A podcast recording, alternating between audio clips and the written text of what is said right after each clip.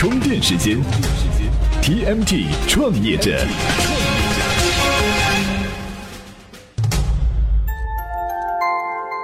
专属于创业者的行动智慧和商业参考。各位好，欢迎收听 TMT 创业者频道。不得不说啊，今天聊的话题呢是比较生猛的，叫情趣创业。不知道大家用过相关的产品没有哈？又有怎样的体验呢？好了，不开玩笑了。前两年呢，标榜情趣创业的马佳佳是掀起了很大的话题和关注哈。其实啊，情趣产业本身也够生猛的。二零一三年，在淘宝购买性用品的人数是逼近两千万，每年呢在以百分之五十的速度增长。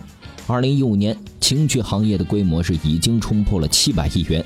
如果说您平时没在这个行业上操过心的话，可能意识不到哈，这是一个紧跟着动漫产业的巨大市场。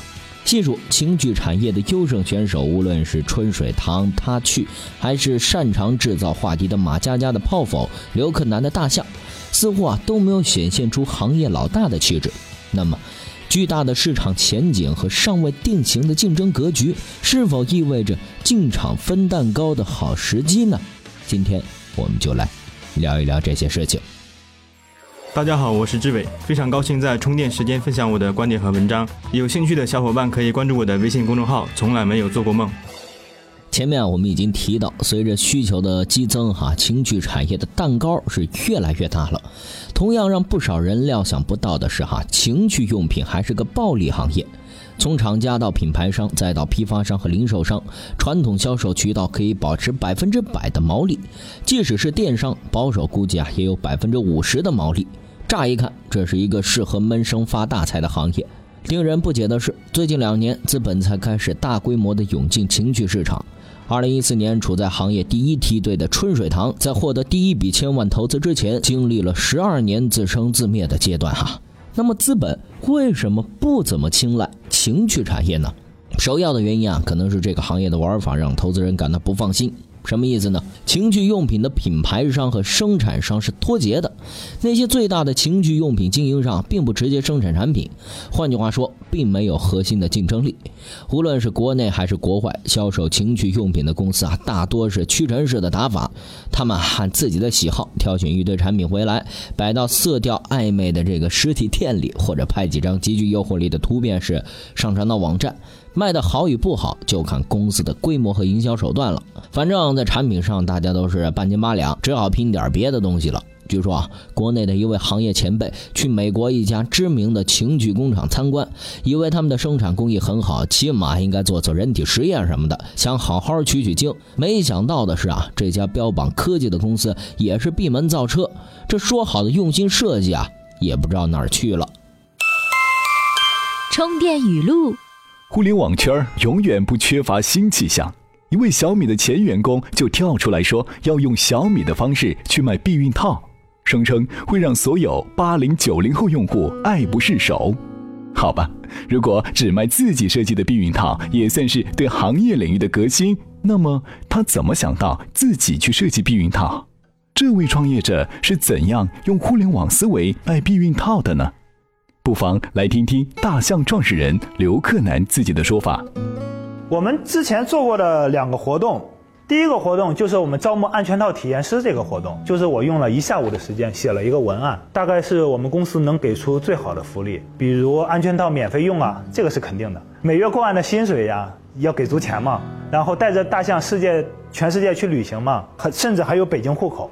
当天，凤凰网、人民网都刊登了这条新闻，当做他们的头版头条。还有一个活动，就是我们安全套以旧换新的活动。其实很简单，就是你如果有没用完过的一代产品，你可以给我们寄回来，我们买免费帮你换二代产品，一盒也可以换，三个也可以换，甚至一个也可以换，来回的邮费我们全出，不用用户掏一分钱。我们前面介绍的呢是情趣商业模式不被投资人看好的原因，那接下来要说的可以说是情趣产品本身的问题了。简单点说，现代服装业电子消费品的生产方式呢，很难复制到情趣用品上来。为什么呢？举个例子，在长三角或者珠三角，从智能手表到笔记本电脑，再到智能手机，都可以找到完整的上下游硬件供货商。只要是您有投入，短时间创造出新的产品，并不是难题。但是情趣用品行业却没有这么多经验丰富的从业人员，即使是画图纸的设计师，也大多是别的行业过来客串的，更别期望一线。制造者具有工匠精神了。除了产品本身的开发问题，医疗器械批准文号也是情趣产品需要跨越的鸿沟。化妆品的重金属超标或者苯超标并不是新闻，情趣用品啊比化妆品还要厉害。对创业者来说，申请医疗器械批准文号也是一件令人忧心的事啊。